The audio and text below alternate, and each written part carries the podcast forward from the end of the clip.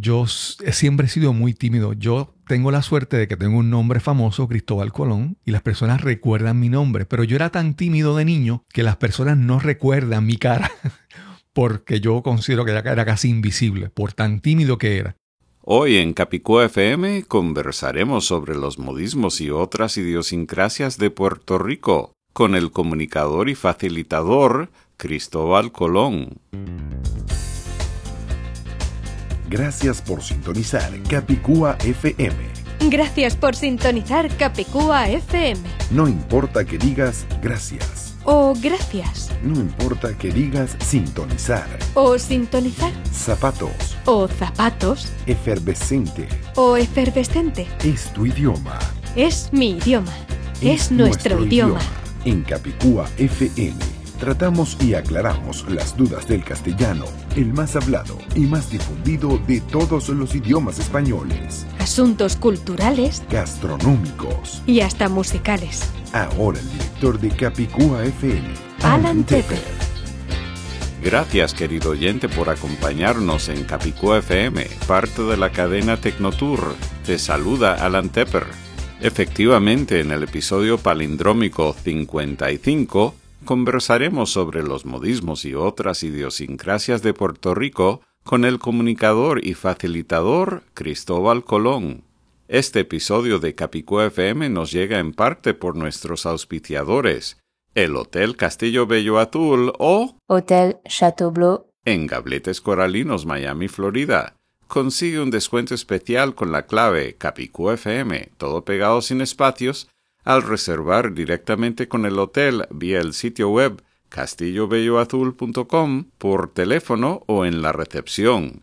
En el restaurante Milos dentro del mismo hotel podrás disfrutar de una rica ensalada griega con queso feta importado directamente de Grecia, al igual que otros platos griegos e internacionales. Además, podrás probar los dolmades fríos vegetarianos y también por los dominios tildados disponibles a través de dominiostildados.com, un servicio de Tecnotour donde podrás hacer como ya han hecho varios de nuestros amigos al tener tu propio dominio con ñ, acento ortográfico o diéresis. El más reciente de nuestros amigos en hacerlo ha sido Daniela Bruña, de danielabruña.com. Aunque la gente escriba danielabruna.com sin ñ, de todas maneras, el navegador llega al instante a danielabruña.com y así se ve en la barra del navegador, con la ñ como debe ser. Desde luego, los que escribimos danielabruña.com directamente también llegamos al mismo lugar, con la ñ visible como parte del URL, entonces todos llegamos al lugar indicado y todos lo vemos de la manera más agradable. Visita dominiostildados.com para solicitar la pareja indicada con acento ortográfico ñ o diéresis. También puedes leer los testimonios voluntarios de algunos de nuestros clientes. Vamos a estar hablando sobre los modismos y otras idiosincrasias de Puerto Rico con el comunicador y facilitador Cristóbal Colón después de un breve saludo de Ana Cifuentes. Hola, soy Ana Cifuentes y me encanta oír Capicúa FM cuando estoy tumbadita en las playas de Alicante. Un saludo. Querido oyente, continuamos con Capicúa FM. Soy Alan Tepper desde nuestro estudio de Gabletes Coralinos, Miami, Florida, y tenemos el gusto de conversar vía Internet desde Puerto Rico con el comunicador y facilitador Cristóbal Colón. Bienvenido, Cristóbal. Saludos, Alan. Gracias por la invitación. Estoy súper honrado de estar contigo aquí hoy. Para el beneficio de los oyentes, aclaro que tú y yo llevamos años conectados vía Facebook, pero que yo sepa, y corrígeme si estoy mal, creo que esta semana es la primera vez que realmente conversamos. ¿Es así? Sí, eh, sí, es la primera vez que conversamos. que para bien sea. Así es. Vamos a estar hablando de la carrera de Cristóbal Colón, el comunicador de Puerto Rico, no el español que nos vino a descubrir. Vamos a estar hablando del idioma oficial de Puerto Rico, modismos de Puerto Rico y otros temas. Lo que impulsó esta conversación de hoy fue un mensaje que recibí de nuestra amiga y oyente venezolana Maritza Tortolero, radicada en Madrid, España, debido a una publicación de COPE de España que resultó ser válido pero anacrónico, como luego nos explicará Cristóbal. Vamos a escuchar la voz de Maritza, a quien escuchamos por primera vez en el episodio 52 titulado Tres oyentes nos cantan arroz con leche. Hola, soy Maritza de Caracas, Venezuela. Vivo en Madrid, España. Saludos. Querido oyente, ¿no escuchaste ese episodio? ¿Te quedaste con las ganas de oír el comentario completo de Maritza? No pasa nada. Todos los episodios pasados, presentes y futuros se encuentran en la sede de Capicúa FM en capicuafm.com. Entonces, seguimos hablando con Cristóbal Colón y con un nombre y apellido como el tuyo, no puedo dejar de mencionar que nuestra amiga y oyente que se llama Carmela Doval publicó un libro juvenil que tiene que ver con el nombre tuyo. Ah, entonces voy a mencionar eso y entonces seguimos. Ella tiene un libro de niños que se llama El gato que se le coló a Colón, refiriéndose por supuesto al barco.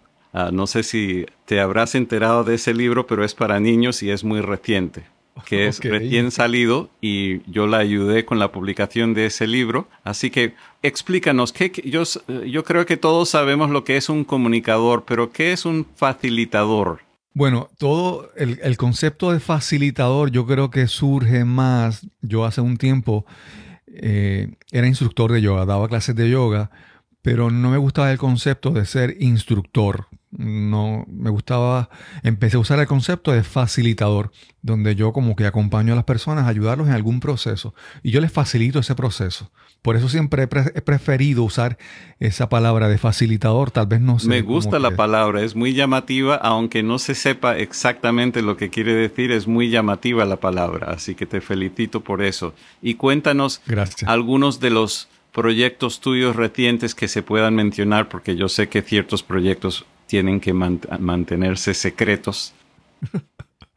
bueno, Alan, deja comenzar por decir que yo, eh, por 25 años, yo estudié eh, ingeniero de computadoras, esa fue mi preparación, y trabajé por 25 años en una agencia de gobierno en Puerto Rico, y luego de 25 años decido hacer un cambio y empiezo a hacer cosas diferentes en mi vida. O sea que todas estas cosas llegan en un momento tal vez, digamos, un poco tarde comparado con otras personas después de los 50 años. Pues después de 25 años trabajando en una agencia de gobierno en tecnología, decidí eh, cambiar profesionalmente e intentar cosas que por muchos años había relegado en mi vida. Yo por 25 años había vivido según la decisión de un niño de 16 años que escogió lo que yo quería estudiar. Ahora decidí, ya un adulto, enfocarme en lo que quería hacer. Eh, entré a un grupo que se conoce Toastmasters, una organización mundialmente reconocida, para aprender a hablar en público. Y con el paso del tiempo, el, paso que seguía, entendí que era lógico para mí, para seguir aprendiendo, era lanzarme a crear un podcast. Luego del huracán María en Puerto Rico en el 2017, que nos afectó grandemente, pues decidí dejar de planificar y dejar de imaginar cómo iban a hacer las cosas y decidí crear el podcast. A principios de, 2018 nos cambiaron los muñequitos, donde hablo sobre cómo adaptarnos al cambio, sobre cómo manejar el cambio, cómo reinventarnos aún eh, cuando hay adversidad. Y de eso, ese es mi proyecto más reciente, el, más que disfruto. Gracias a ese, a ese proyecto estoy aquí conversando contigo y te he conocido. Me parece muy bien. Ahora, ese es un proyecto, tengo entendido que es un proyecto tuyo. Pero también tengo entendido, tal vez equivocadamente, pero tengo entendido que tú haces proyectos también para clientes, ¿no? Sí, estamos, yo, para poner un poco en perspectiva todo, ¿verdad? mi historia, yo siempre he sido muy tímido. Yo tengo la suerte de que tengo un nombre famoso, Cristóbal Colón, y las personas recuerdan mi nombre, pero yo era tan tímido de niño que las personas no recuerdan mi cara. porque yo considero que era casi invisible, por tan tímido que era. Y después de adulto, a pesar de la timidez, a pesar de ser introvertido, yo he desarrollado un sistema de, de cómo ayudar a las personas a descubrir primero todo el valor, todo el conocimiento, experiencia e historias que tienen dentro de sí para primero sentirse seguros, sentirse que tienen valor y que tienen un mensaje para compartir Y segundo, ayudarlos a llevar ese mensaje ahora más que nunca en cualquier eh, medio, ya sea un medio virtual, tecnológico, cibernético, en la internet o ya sea en persona. Muy bien, entonces eso es un curso en grupo o lo haces privado con los clientes que te lo piden? Está en desarrollo actualmente, son mentorías individualizadas y trabajando también con crear contenido de apoyo, eh, cursos digitales y todo eso, todo eso está en proceso, desarrollándose. Pero eh, ahora mismo las personas que trabajan conmigo trabajan de uno a uno en mentorías individuales. Muy bien, y recuerdo desde las décadas que tengo amigos de Puerto Rico, siempre me han llamado la atención ciertos modismos de Puerto Rico. Yo los voy a mencionar uno por uno. Primero para que me digas si siguen en la actualidad o si ya quedaron en el pasado. Y segundo, ¿cuál es tu análisis sobre el desarrollo de estos términos o modismos de Puerto Rico? El primero es el abanico eléctrico que los puertorriqueños suelen llamar a lo que en otros países de habla castellana se llama un ventilador. El abanico. Nunca he pensado por qué se le llama así. Creo que posiblemente, tal vez, el que viene de, el abanico que usan las damas claro. tradicionalmente en España. Yo creo que como el propósito es similar, que es echarte aire, ventilar refrescarte, pues posiblemente por ahí cambió ese, a, ese, a ese nombre, al ventilador. Nunca, nunca lo había pensado. Muy bien. Hasta este momento. Y todavía se usa, todavía se dice así. Sí, sí, abanico de techo. Eh, Yo he hecho una analogía con ese término, con la, lo que llamamos nevera. Mucha gente, eh, en, en, creo que en todo el mundo castellano hablante o gran parte de, del mundo castellano hablante, llamamos nevera a lo que ya tiene otro nombre que se usa poco, que comienza con R, refri algo. El refrigerador.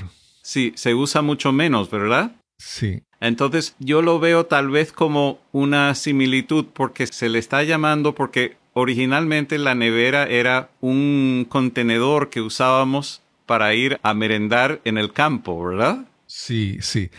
Fíjate, Alan, yo creo que si uno conoce la historia de Puerto Rico, y te lo, ¿verdad? Puerto Rico a los, durante los años 40, 50, yo creo que hubo un desarrollo muy acelerado en la, pues en la época, en la industrialización de Puerto Rico y un paso entre la, una sociedad eh, agrícola, agraria, a, más industrial. Y yo creo que todos esos esos cambios, la, electricidad llegar a más sectores de Puerto Rico, fue tan rápido, yo creo, que no permitió que nos adaptáramos correctamente en nuestro vocabulario, en nuestras palabras cotidianas. Y yo creo que posiblemente de eso surge. Hay, hay, hay muchas personas mayores, tal vez abuelos o bisabuelos, que hablan, hablan de esa época, los 40, 50 en Puerto Rico, los 30, como, como que tan diferente y creo que ese, ese, esa transición tan acelerada no nos permitió ajustar. Comprendo. El siguiente que tengo en mi lista es Ay bendito nene. Fíjate, el, el ay bendito es, eso se ha vuelto ya casi como una explicación de la actitud puertorriqueña. Y es que el puertorriqueño siempre siente mucha compasión o mucha empatía con las eh, tragedias o, o la tristeza ajena. Y entonces es como que, ay bendito, y es como si, por ejemplo, si un niño se, se cae y se golpea, pues tú le dices, ay bendito, ven, y le pasa la mano y lo acaricia. Y al punto que ya muchas personas dicen que el puertorriqueño en su personalidad es una persona del ay bendito, de siempre ser eh, empático y, y no ser tan eh, hay una frase que dicen que es a la buena de Dios, ¿verdad? Yendo buscando evitar el conflicto, evitar... Y a veces dicen que el ay bendito, ya el ay bendito puertorriqueño es como parte de nuestra personalidad, nuestra actitud.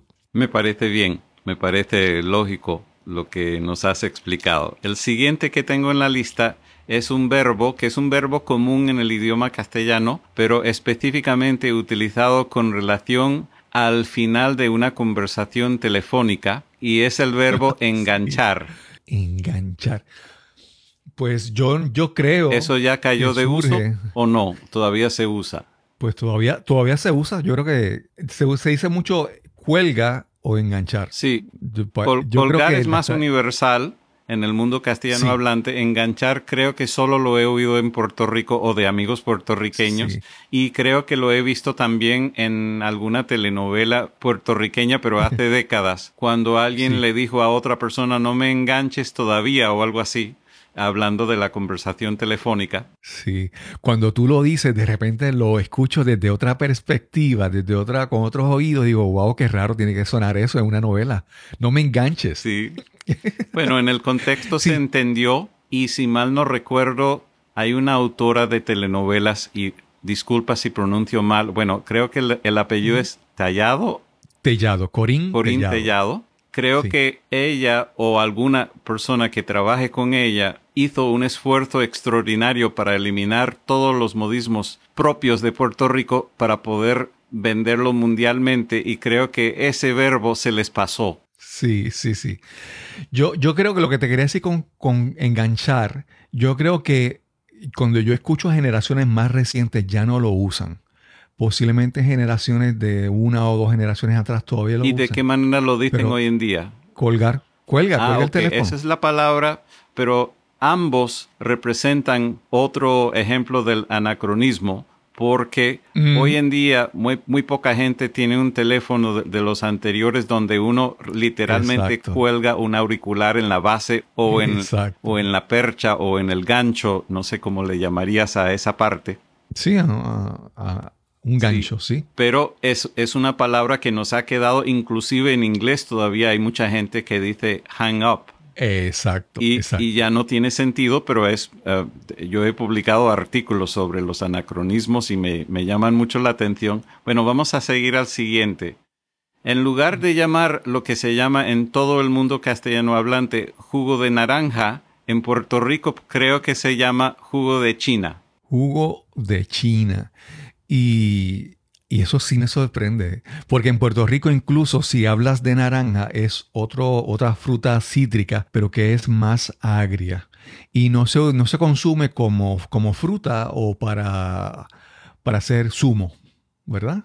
Para hacer jugo. La China aparentemente, según he escuchado históricamente, las primeras cajas de ese producto cuando venía a Puerto Rico, creo que era una compañía exportadora china, algo que en las cajas decía China y muchas personas lo siguieron llamando así y no le dicen naranja. Incluso en Puerto Rico, cuando alguien te ofrece una naranja, un puertorriqueño va a decir como que no, eso es, eso es agrio, porque es como que otro fruto. Sí, es la misma explicación que he oído antes, pero es, según recuerdo, la primera vez que tocamos esto en Puerto Rico. De hecho, si mal no recuerdo, eres el primero de Puerto Rico en estar aquí, según mi recuerdo. El Qué bien. siguiente que tengo en la lista, que solo quedan tres, es la expresión pedir pon. Wow, esa, esa sí eh, es, es pedir pon, es pedir un aventón, es pedir que te, Que te lleven a alguna parte. transportación. Exacto, exacto. Yo no sé por qué le nunca he escuchado de dónde surge esa, esa expresión. La voy a buscar y te la voy a. Cuando consiga una explicación que entienda razonable, te la voy a hacer. Muy bien. Pero pedir pon no tengo idea. Sí, porque lo único que yo sé en castellano de la palabra pon es el, el imperativo del verbo poner. Pero ahí, en este caso no tiene sentido que sea eso, ¿verdad? Porque no, no tiene que ver nada con el verbo poner. Los últimos dos de la lista son términos que evidentemente provienen del inglés, pero primero te voy a preguntar por la palabra estándar en castellano, a ver qué porcentaje de la gente de Puerto Rico utiliza la palabra estándar en castellano, que es la palabra colchón de una cama. Bueno, cuando alguien en Puerto Rico puede pensar en un colchón, puede pensar en algún tipo, vamos a decir, en Puerto Rico le decimos madre. Exactamente, ese es el punto. En Puerto Rico se le llama matres al colchón, que es una adaptación de la pronunciación de mattress en inglés. Eh, y puede ser, en Puerto Rico, si tú me dices el colchón, puede ser algo que no es tan sofisticado o tan de tan buena construcción como un matres, pero es Por ejemplo, hay un hay en, en, Estados Unidos también debes saber lo que es, lo que llaman un futón, que es como esta colchón de algodón y que es más delgado y que no tiene resortes por dentro. Pues un colchón en Puerto Rico puede ser eso. Algo que es similar pero no es tan cómodo o tan elaborado como un matres. Me acordé de uno más que no lo tenía escrito, así que lo voy a agregar aquí antes de llegar al último. La palabra guagua para referirse al autobús. Sí, la palabra guagua. Yo creo que aparentemente había una línea de, no sé si era el fabricante de los vehículos o la compañía que alquilaba o, que manejaba eso, ese, este tipo de vehículos para transportación pública, que lo trae a Puerto Rico y era WA Guagua. Eran como unas siglas de, de, una compañía. Sí, he escuchado eso y, también he escuchado que proviene de las Islas Canarias, pero no me consta. Creo que también he escuchado eso también. A veces en Puerto Rico, que yo quisiera hablarte sobre eso, y es que Adelante. en Puerto Rico a veces pensamos que que hay muchas cosas que son de nosotros. A veces pensamos que estas cosas son errores típicos de Puerto Rico, que pronunciamos unas palabras de una manera que es, y cuando miramos a España y a todas sus eh, provincias y todos sus lugares allá, encontramos errores similares y entonces nos damos cuenta de que lo hemos eh, heredado, ¿verdad? Lo hemos recibido. Hay algo, hay algo muy interesante que, yo quisiera después, si me puedes dar tu opinión sobre eso, y es la parte de que hace varios años en Puerto Rico, por ejemplo, si yo quería ver películas extranjeras, películas de España, yo tenía que ir a algunas salas muy específicas de teatro, de cine, que traían películas extranjeras. Eso era algo como, ¿verdad? Como que élite, ¿verdad? Algo no era muy común, no estaba en todas las salas de cine. Pero ahora con las plataformas como Netflix, tenemos tanto acceso a mucha cultura de España y, nos, y conocemos mucho más, una facilidad que antes no ocurría.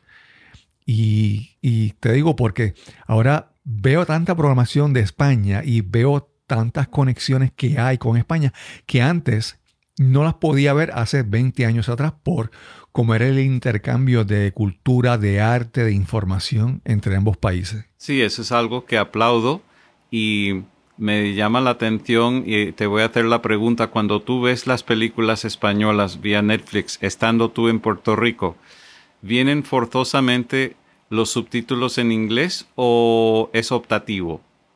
Por lo general, bueno, como Netflix es una plataforma de Estados Unidos, por lo general sale con los subtítulos en inglés, pero tú los puedes desactivar.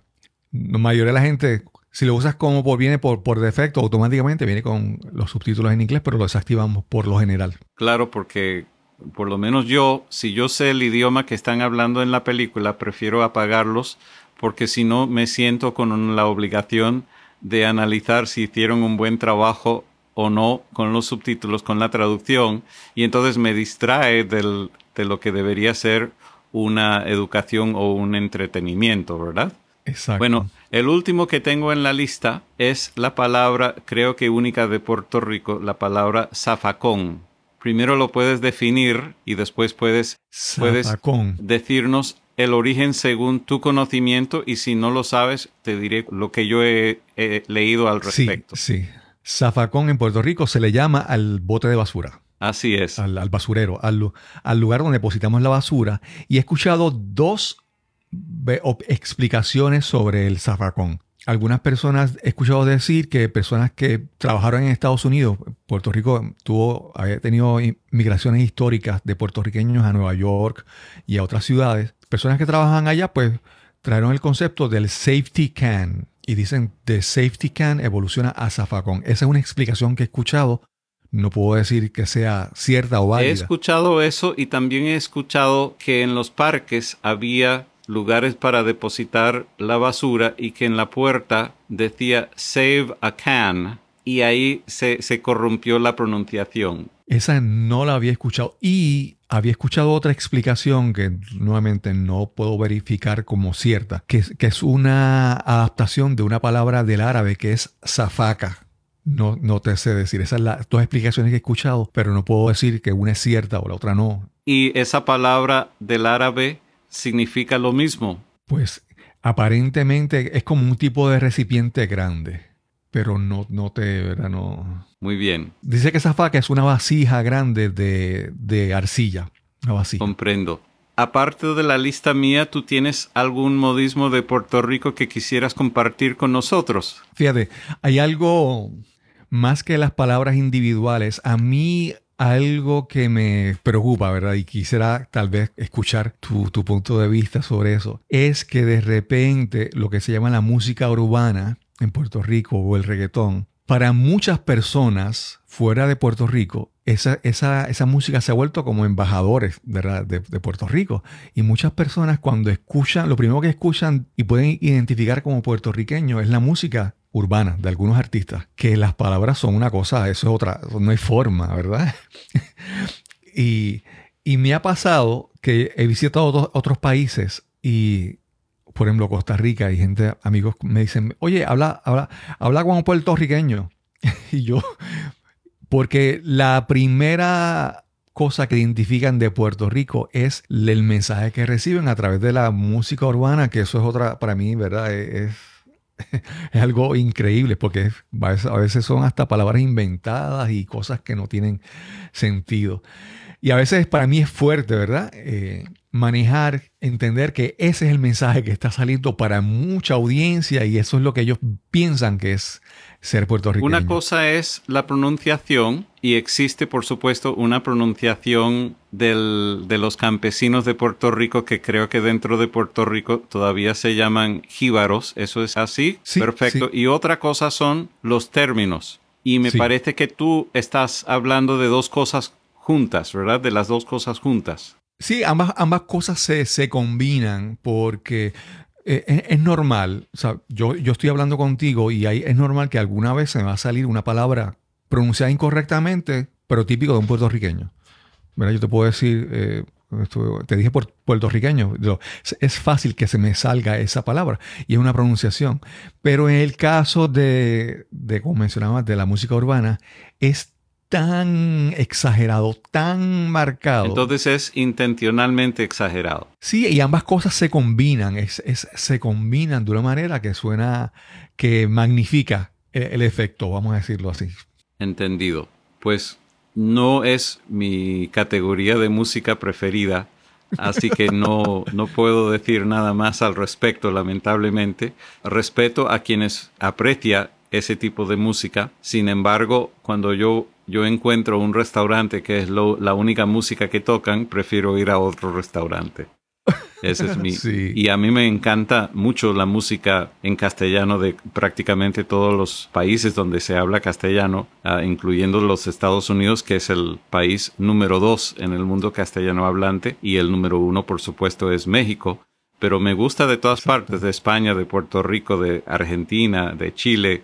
Yo creo que puedo nombrar un cantante preferido de prácticamente todos los países donde se habla castellano y de Puerto Rico sé, y- o mejor dicho, de Puerto Rico conozco muchos cantantes, pero más de las décadas pasadas que, que presentes, Claro, porque claro. hoy en día oigo muy poca radio convencional. Estamos casi en las mismas. Ahora, como tú y yo los dos somos comunicadores, una de las cosas que yo recalco en la introducción de algunos de mis libros es que las palabras son armas y las armas pueden usarse en forma positiva o negativa, pero en cualquiera de los dos casos crean mundos en la mente de la gente. ¿Qué opinas de eso? Mira, Alan, yo, yo siempre he querido conversar contigo porque tú tienes una, una perspectiva que me, me interesa mucho, me da gran curiosidad. Es que tú eres una persona muy conocedora de tecnología, pero también eres un gran defensor del castellano. Y entonces esa combinación me parece muy peculiar y siempre he querido conversar contigo. Pero te quería ah, hablar de que desde mi punto de vista, yo pienso que para mí las palabras, contrario, tú mencionas que son armas, yo siempre he utilizado el, el ejemplo de que para mí las, las palabras son herramientas, ¿verdad? Y te digo el ejemplo porque herramientas, tú puedes contratar a un carpintero o una persona que vaya a hacer un trabajo en tu casa, una reparación, y si esa persona llega solamente con un martillo, pues eso no, no habla bien de él. Y un martillo es una herramienta que es muy útil y puedes hacer muchas cosas con un martillo, tal vez cosas incluso para las que no estás diseñada, diseñado el martillo, pero eh, tú no puedes hacer todo con un solo martillo y es responsabilidad de cada persona que cada vez nuestra caja de herramientas siga creciendo para poder manejar todas las situaciones o todos los trabajos que tenemos que hacer, todas las tareas que tenemos que hacer. Cuando un carpintero llega a tu casa y llega con una caja de herramientas completa, con muchas muchas herramientas, tú te sientes más confiado. Y yo pienso que en la parte del castellano, de nuestro idioma, cada vez aprender más palabras y tratar de usar más palabras que no usamos constantemente nos hace ser mejores carpinteros. Podemos responder mejor a los trabajos y las tareas que nos asigna la vida. Esa es mi forma de pensar. Me encanta tu analogía. Muchas gracias Cristóbal Colón, por ese comentario. Y habiendo dicho lo que has dicho, tengo entendido que tú has leído, y obviamente no todos los oyentes de Capicó FM han, han, leído mi libro más reciente, que es la segunda edición de La conspiración del castellano, que se encuentra en la castellano.com. Pero en todo caso, allí explico de la forma que nos han engañado aquellas personas que le llaman español, entre comillas, al idioma castellano,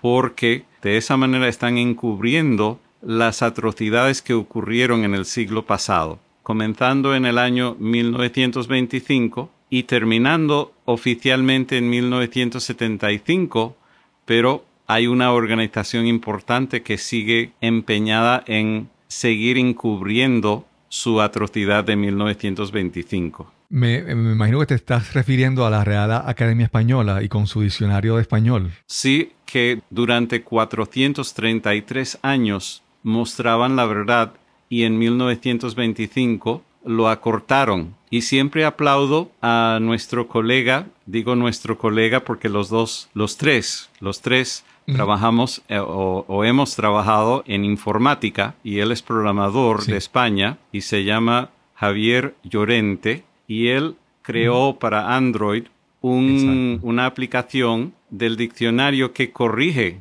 a la academia y la aplicación de él que lamentablemente la censuraron, pero yo todavía la tengo y la tengo a la orden porque siempre fue gratuita. para quien pida la, la aplicación, yo con mucho gusto la comparto. Pero esa aplicación se llama Diccionario Castellano de la Real Academia Española, que es como debe llamarse porque en este momento no hay un idioma oficial de España. Hay seis en este momento. Entonces, es intencional cuando le llaman español al idioma castellano, es para que el mundo desconozca esa verdad. En el caso de Puerto Rico, Puerto Rico tiene una historia política de que siempre ha sido colonia por 400 años, primero de España y luego de Estados Unidos. La, forma en que Puerto Rico toma decisiones sobre muchas cosas no es única, independiente o autónoma, siempre depende de la interacción con, con la nación o la madre patria en España o como sea. Y siempre eso, ¿verdad? Determina, eso también afecta en la forma en que nos comunicamos. Pero hace un momento te mencioné que por ejemplo, en el caso de Netflix, para mí ha sido muy valioso el que la tecnología permita que haya más intercambio de cultura, de arte, de películas, de información con España. Y por ejemplo, yo, yo, aunque uno sabe más o menos de manera intelectual que hay varios idiomas en, España, pero por ejemplo, cuando yo veo, hace poco vi una serie de televisión que eh, allí abajo, creo que se llamaba, y era sobre el norte y el sur de España y las diferencias culturales y los idiomas. Y entonces, cuando uno ve más eso, uno se da cuenta de esa realidad, ¿verdad? Porque uno sí a veces la conoce, pero de manera como que lejana, pero cuando uno la ve en series de televisión, en películas, y ahí uno entonces como que descubre más esa realidad. Y ahí la tecnología para mí es muy importante, es una, es una gran herramienta que nos, que nos ayuda en ese aspecto. No sé si lo... no, me parece muy bien y me parece que en este momento yo voy a nombrar cuáles son los seis idiomas oficiales de España y tú me vas a decir cuáles de esos seis oíste nombrar en estas series que has estado viendo vía Netflix desde Puerto Rico. Castellano, catalán, euskera, también conocido como vasco, gallego, occitano y valenciano. Pues fíjate, el valenciano no lo había, hasta que leí tu libro, no sabía que era un idioma. El, el occitano tampoco lo conocía. Había conocido el vasco, el castellano. Catalán y el gallego, supongo. El catalán. Sí, el gallego lo sabía que era pues un pueblo, una parte de España, pero no sabía que tenía un idioma eh, independiente. De hecho, es la, la lengua madre del portugués y toda la gente culta de Portugal y Brasil lo sabe. Excelente. Pero la mayoría de los hispanos que yo conozco, por esta manipulación de las palabras, desconocen esa situación. Eh, tú eres de los pocos que por lo menos sabes que hay varios, aunque no, no sabías la lista completa. Así que te felicito por eso. Sí, sí, sí. Yo, yo recuerdo, yo he ido a España dos veces. Una vez fui a Madrid y, hace poco fui a, a Barcelona. Me quedé unos días, no mucho tiempo. Y cuando voy a Barcelona y tú ves que en todos los sitios el castellano no es el, idioma principal. Y tú entras a una, tienda y tú ves todo en, otro idioma y, tienes que pedir un menú que te lo den aparte adicional en castellano. Ahí es, como que de repente, uno entiende esa realidad que si uno está lejano a eso no la entiende, ¿verdad? Eh, eh, eh, fue bien interesante esa, ese primer impacto en Barcelona. Sí, yo también estuve allí en el 2008. Hasta ahora conozco, sin hablar del viaje en autobús, o como en Puerto Rico le llaman guagua, sin hablar del viaje, porque cuando, cuando fui a Portugal, luego fui en autobús desde Portugal a Madrid.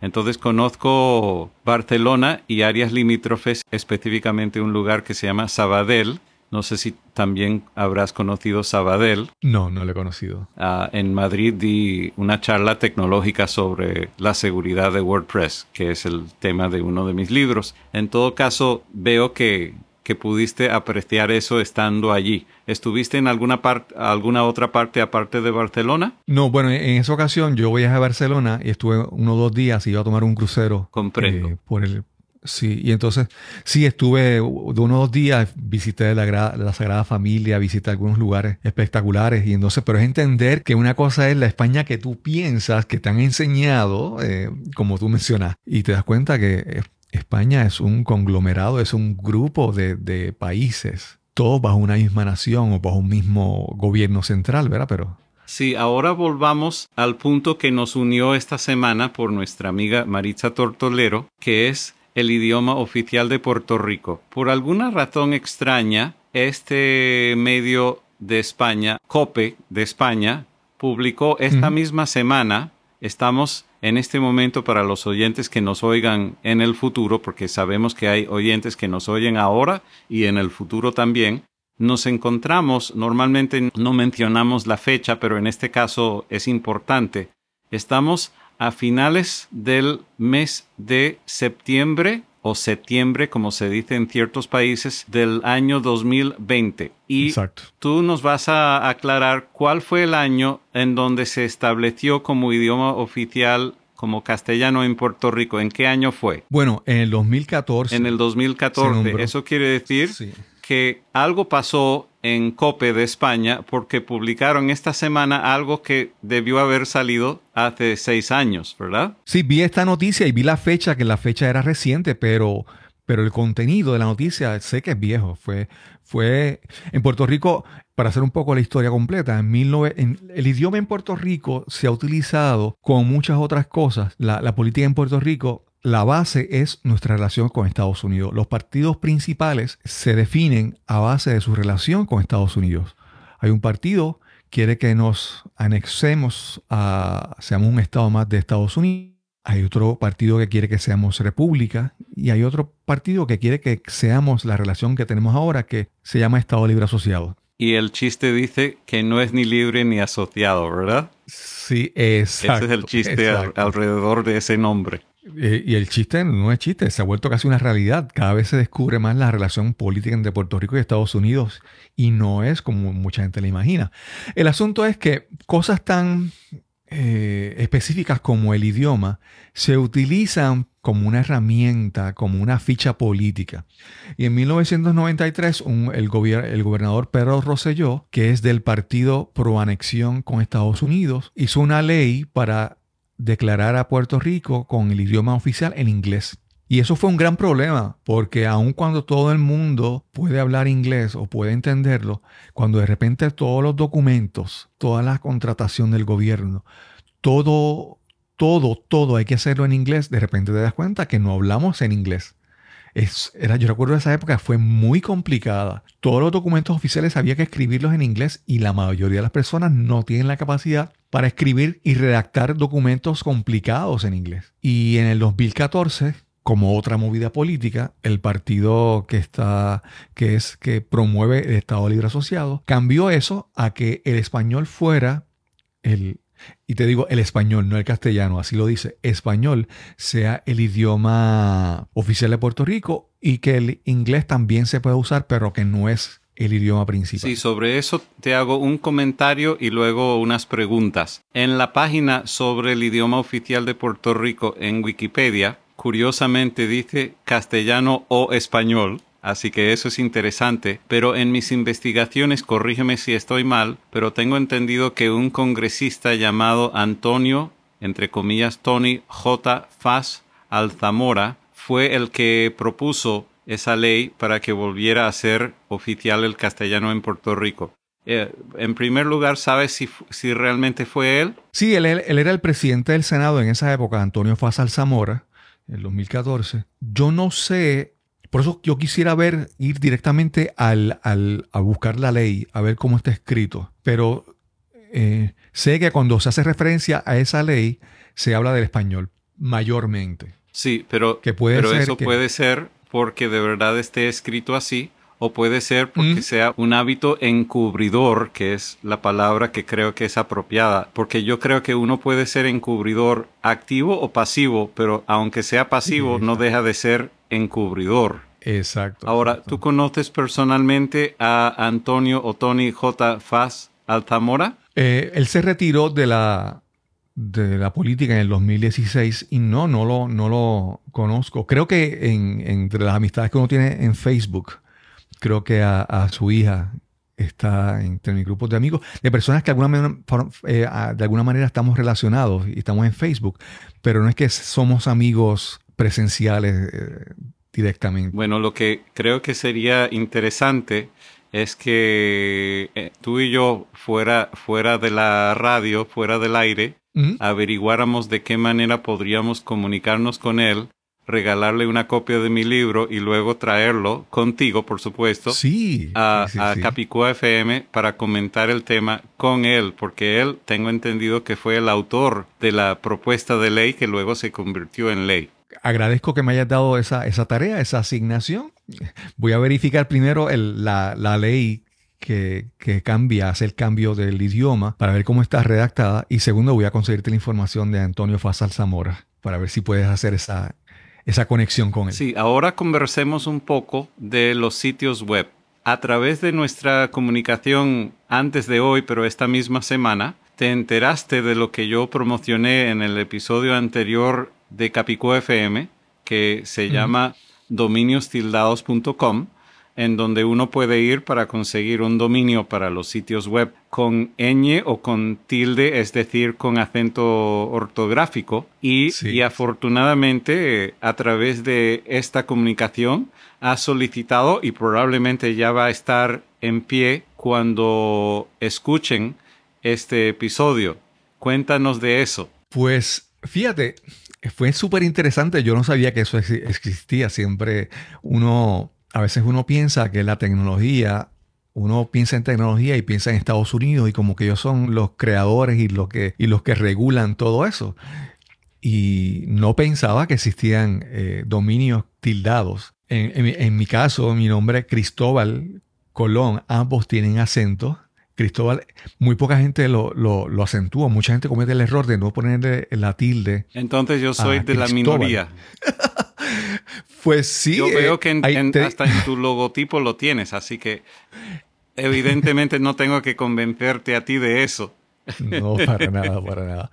Y, y lo, fíjate, quiero decirte que lo hago más como una, como una afirmación de mi idioma y del castellano porque normalmente sé que sin, sin tilde lo van a encontrar, cristobalcolón.net, ya la gente va a llegar ahí. Pero es más como una afirmación de la identidad del idioma castellano, de tener el dominio con, con la tilde. En, el, otro, en mi otro dominio que es, mi, podcast es Nos cambiaron los muñequitos. Yo tengo ya losmuñequitos.com, pero no estaba disponible losmuñequitos.com. ¿verdad? Y, no, no por lo menos con el punto .com. Exacto, exacto. Que para hacer la pareja debería ser del mismo sufijo. Claro, exacto. Ahora, tú habrás, eh, si llegaste al final de mi libro, sabrás el motivo por el cual yo tildo mi apellido Tepper. Sí, sí, sí, lo, lo, lo vi. Pero vi. para compartirlo con los oyentes, yo viajaba a través de Latinoamérica y mucha gente pronunciaba mi apellido como si fuera un verbo. Decían Alan Tepper entonces yo lo corregí hace ya décadas y figura así eh, al firmar mis libros, mis artículos y mi tarjeta de presentación. Ahora Stepper con tilde en la E. Y utilizo el dominio así en la versión en castellano que es alantepper.soy. Así que muy pronto, y obviamente vamos a estar trabajando tú y yo fuera del aire, para lograr que eso pase, pero va a ocurrir la magia con tu sitio web también, que la gente lo escriban con o sin el acento ortográfico, es decir, sin la tilde, va a aparecer en el navegador con la tilde. Así que eso es algo muy positivo y te felicito. Alan, puedo aprovechar que estoy aquí, que te tengo aquí en conversando contigo y hacerte una pregunta, una curiosidad que Adelante. Como te mencioné, veo que tú tienes un gran conocimiento tecnológico y también un gran conocimiento del idioma. Y, es una combinación rara o peculiar de encontrar personas que, la tengan. Pero tu idioma natal, tú no eres, tú, no naciste, tú aprendiste luego castellano. Y, y esta ese deseo de defender el castellano y ese amor por el idioma castellano, ¿cómo surge? ¿De dónde? ¿Cómo surge? Porque eso es algo que no es, es, es, es, por amor, vamos a decirlo de esa manera. Es por amor, pero para apoyar el, eh, de dónde nace el amor. Antes de tener un amor por el, el castellano, tengo un amor por la verdad y por la justicia. Y cuando veo que hay una injusticia y considero que es una injusticia, cuando manipulan la realidad para lograr un motivo político. Entonces, eso es lo que sucede. En, el, en, el, caso del nombre del idioma castellano y no español, porque españoles son todos los idiomas de España. Exacto. Por lo menos todos los idiomas propios de España, porque el occitano no es exclusivo de España ni tampoco en mayoría, pero el catalán sí, aunque se habla también en Andorra y en otros países, se habla mayormente dentro de lo que se llama Cataluña, que es una comunidad de España. Por lo menos en este momento lo es y, creo que siempre lo ha sido desde que existe España como país. Claro, claro. Y, y yo, como te digo, algo que, me, que yo disfruto es esa curiosidad de querer aprender, de, querer conocer. Cuando yo te escucho hablando sobre los, seis idiomas en España y lo que he visto, lo que el contenido que yo consumo ahora de España, yo siento un deseo enorme de ir allá y conocer más de todos esos, eh, todos esos idiomas y todas esas culturas que, porque realmente eh, aprender y conocer culturas es, una, yo creo que es una energía que te da, que te da vida para mí. Por supuesto, así es. Así es, así que gracias por hacerme la pregunta. Ahora vamos a seguir hablando un poco de los sitios web para pedirte una opinión porque es algo que observo hoy por hoy en tu sitio web, pero no sé si va a seguir siendo así cuando hagas el cambio para que termine siendo Cristóbal Colón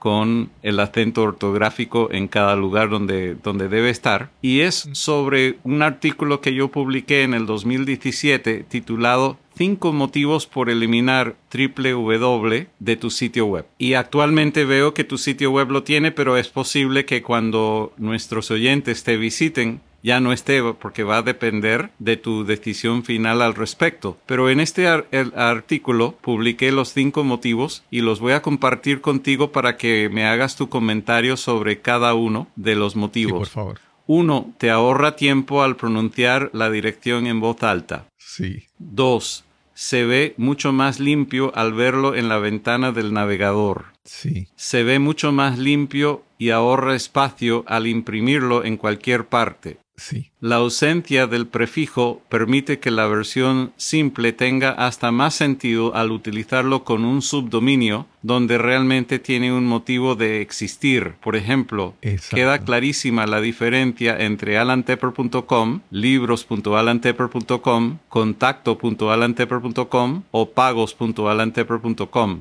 Entonces es como que la sede es la versión base, que en tu caso sería cristobalcolón.net y, y, en el caso mío es alantepper.com y cualquier otro variante es como algo, un subdepartamento de, de, la base o de la sede. Sí. ¿Tiene sentido eso para ti? Sí, lo, lo encuentro, le encuentro, me encanta, eh, le encuentro sentido a, a todas, cada uno de esos. Incluso te quería decir que yo he escuchado personas que todavía cuando hablen de, cuando hablan de su página, ellos dicen HTTP dos puntos, como diría en Puerto Rico, diagonal, diagonal, W. Y entonces es como que es increíble todo lo que tienes que decir para decir tu página, cuando debes decir cristobalcolón.net. También he visto personas que todavía no conocen bien la tecnología y yo he escuchado personas que me dicen, no, ve a mi página y me dicen, info arroba cristobalcolón.net y es que no, entonces digo, en su mente están mezclando lo que es correo electrónico y lo que es página web y hay personas que todavía no conocen eso y yo creo que la manera en que las personas vayan conociendo más la tecnología van a poder quitar todo ese exceso que tú mencionas de decir W www. Sí, bueno, aquí vamos a la quinta ventaja. Voy a leer el último párrafo. Las ventajas mencionadas son válidas en cualquier idioma, incluyendo el inglés. Hay una ventaja adicional al comunicarnos en castellano, ya que la letra W en nuestro idioma es hasta sí. más problemática que la Z en inglés. En los Estados Unidos Exacto. la letra Z tiene el nombre Z o en otros países con el nombre Z como se pronuncia en, digamos, en Australia, Canadá y el Reino Unido y probablemente Sudáfrica. Sin embargo, el castellano hay por lo menos cinco nombres distintos para esta misma letra.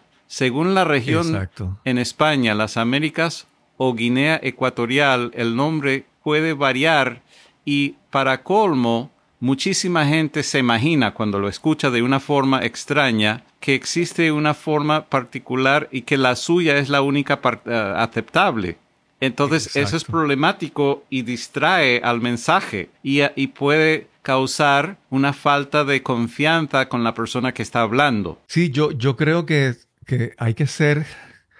Eh, yo creo que el, el, lenguaje tiene que aprender, aprendemos, tenemos que aprender a usar el, el, el propósito del idioma es que nos entendamos. Y aunque muchas veces utilizamos palabras y recursos poéticos y literarios para adornar ciertas cosas, pero en, en, en, normalmente, cotidianamente, es que nos entendamos de manera rápida, clara, precisa, eficiente. Y es, eso, eso que mencionan, si nos ayuda a comunicarnos mejor y con mayor facilidad, pues eso debemos utilizarlo de esa y manera. con más brevedad. Sí, definitivamente. Muy bien. Pues, ¿qué otro tema te gustaría tocar antes de despedirnos hoy? Fíjate, algo que yo quiero resaltar y es la parte de cómo el crear contenido digital, cualquiera que sea, me ha ayudado a tratar de utilizar mejor mi idioma, el castellano. ¿Por qué? Porque antes hay muchas personas que comienzan a crear contenido teniendo una mentalidad local y piensan en que las personas en su vecindario o en su país los van a escuchar o los van a ver. Pero con el podcasting yo he descubierto que el alcance de lo que yo publico, yo no lo puedo controlar. Llega, hay, hay personas en, en, en Irlanda que escuchan mi podcast, hay personas que, han, que en la India escuchan mi podcast. Yo no las conozco o no sé quiénes son, pero hasta allá llega. Y eso me obliga a que, a que tengo que ser inclusivo con ellos. A mí me pasa que cuando yo voy a mencionar un, una palabra o un concepto, por ejemplo, en Puerto Rico decimos la goma, la goma de los vehículos, o vamos a decir, en puertorriqueño decimos las gomas de los carros.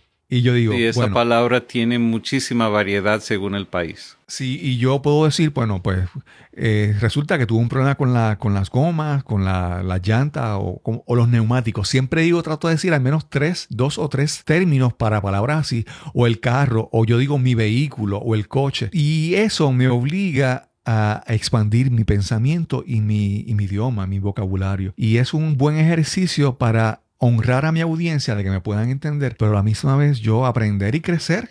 Y para mí el podcasting ha sido una gran herramienta por eso, por yo expandir, para poder conectar con más personas. No puedo hablar de China, tengo que hablar de naranja, para que me puedan entender y conectar con ellos y que ellos entiendan que aprecio que escuchen mi, mi podcast. Y entonces eso es un, es un reto y un- una gran experiencia para mí. Estamos de acuerdo. Yo siempre trato de utilizar dentro de mi conocimiento la palabra más universal, la, la que mejor se entiende en la mayor cantidad de países y a veces esa palabra de mayor conocimiento o reconocimiento no es necesariamente la de mayor popularidad, pero lo más Claro, importante que es que nos entiendan y en aquellos muy pocos casos donde sea necesario a veces hasta decir las dos palabras, las dos alternas, para que se pueda entender en todas partes. Sí, porque a la vez que tú, eh, algunas personas lo van a entender, pero si dices dos palabras, dos conceptos, uno, una persona tal vez entiende una, pero al escuchar la otra aprendió algo y dice, ah, mira, también se dice de esa manera. En nuestro otro programa que se llama Tu Salud Secreta, a veces cuando la doctora Montserrat menciona alguna fruta o vegetal, por ejemplo, cuando ella dice aguacate, yo digo, y para nuestros amigos del sur, la palta. Wow. sí, porque sí, probablemente sí. no van a entender la palabra aguacate. No lo hago siempre, pero lo hago cuando sospecho que puede haber duda. Eso es, es- realmente es, para mí es, es valioso. Y, y como tú dices, en cuestión de cuando hablamos de frutos o de plantas, es, para mí lo disfruto más porque aprendo más. ¿sabes? Descubro que en Puerto Rico la palabra decir anacardo, uno, uno va a un supermercado y pregunta, ¿dónde, ¿dónde tienes anacardos? La gente dice, ¿qué es eso? No, no lo conozco. Y- Yo no y- conozco esa palabra ni en castellano, ni en catalán, ni euskera, ni gallego, ni occitano, ni valenciano. Sí, sí. Y entonces eso es como que a- a- yo, yo disfruto aprender y, y entonces una nueva palabra me, me gusta decir que es anacardo eh, y, y no simplemente por, como te mencioné, añadir más herramientas a mi caja de herramientas. Donde yo tengo un caso parecido, hay una fruta que a mí me encanta, que lamentablemente no se encuentra en todos los países de habla castellana, y es la fruta que en castellano se llama el arándano azul. ¿Tú me reconoces a qué fruta me refiero? Bueno, el, el arándano, Azul. s- bueno, el arándano es, eh, creo que son lo, lo que cono- conocemos más como cranberries. Claro, cuando es arándano sin poner ningún azul. adjetivo después, es en lo que en inglés es cranberry, exactamente. Pero el arándano azul no tengo idea. Bueno, en inglés se llama blueberry, no sé cómo se llamará en Puerto Rico si es que se conoce. Eh, si quieres ir a la segura, debes decir blueberry en cualquier sitio y te van a entender. En Puerto Rico. Sí, sí. Si dice, si dice arándano azul, le van a decir. Yo tengo varios amigos de España y algunos dicen claro que decimos arándano azul y otros solo lo conocen en inglés, así que todo, todo el mundo tiene su opinión al respecto, pero es similar al caso que tú mencionaste. Sí. Hace un momento, cuando escuchaba tu apellido, ¿verdad? Yo sé que en algunos lugares en España hay una palabra que dicen los tappers y, y creo, mi, mi impresión es que los tappers o los tappers se le dicen son unas vasijas plásticas o unos envases, unos recipientes para echar comida y llevársela.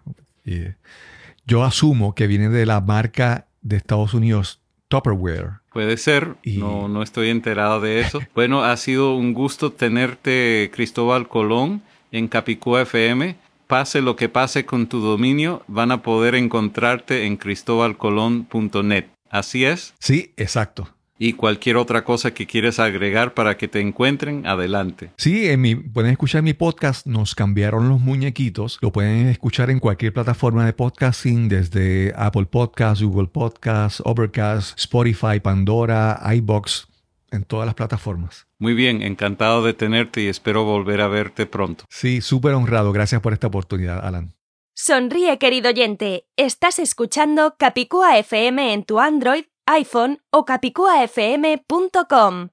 Hace muchos años es posible tener un dominio para nuestros sitios web con ñ o con tilde.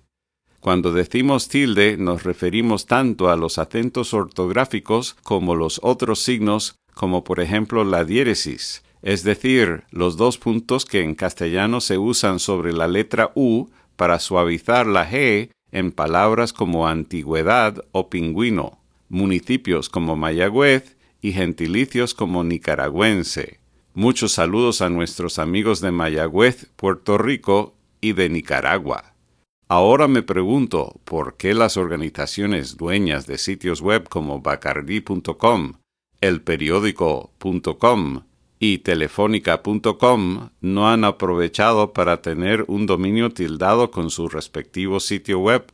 Querido oyente, si trabajas en alguna de estas empresas, deberías compartir esta información internamente para que puedan aprovechar los dominios tildados al visitar dominiostildados.com o al escuchar este episodio de Capicúa FM.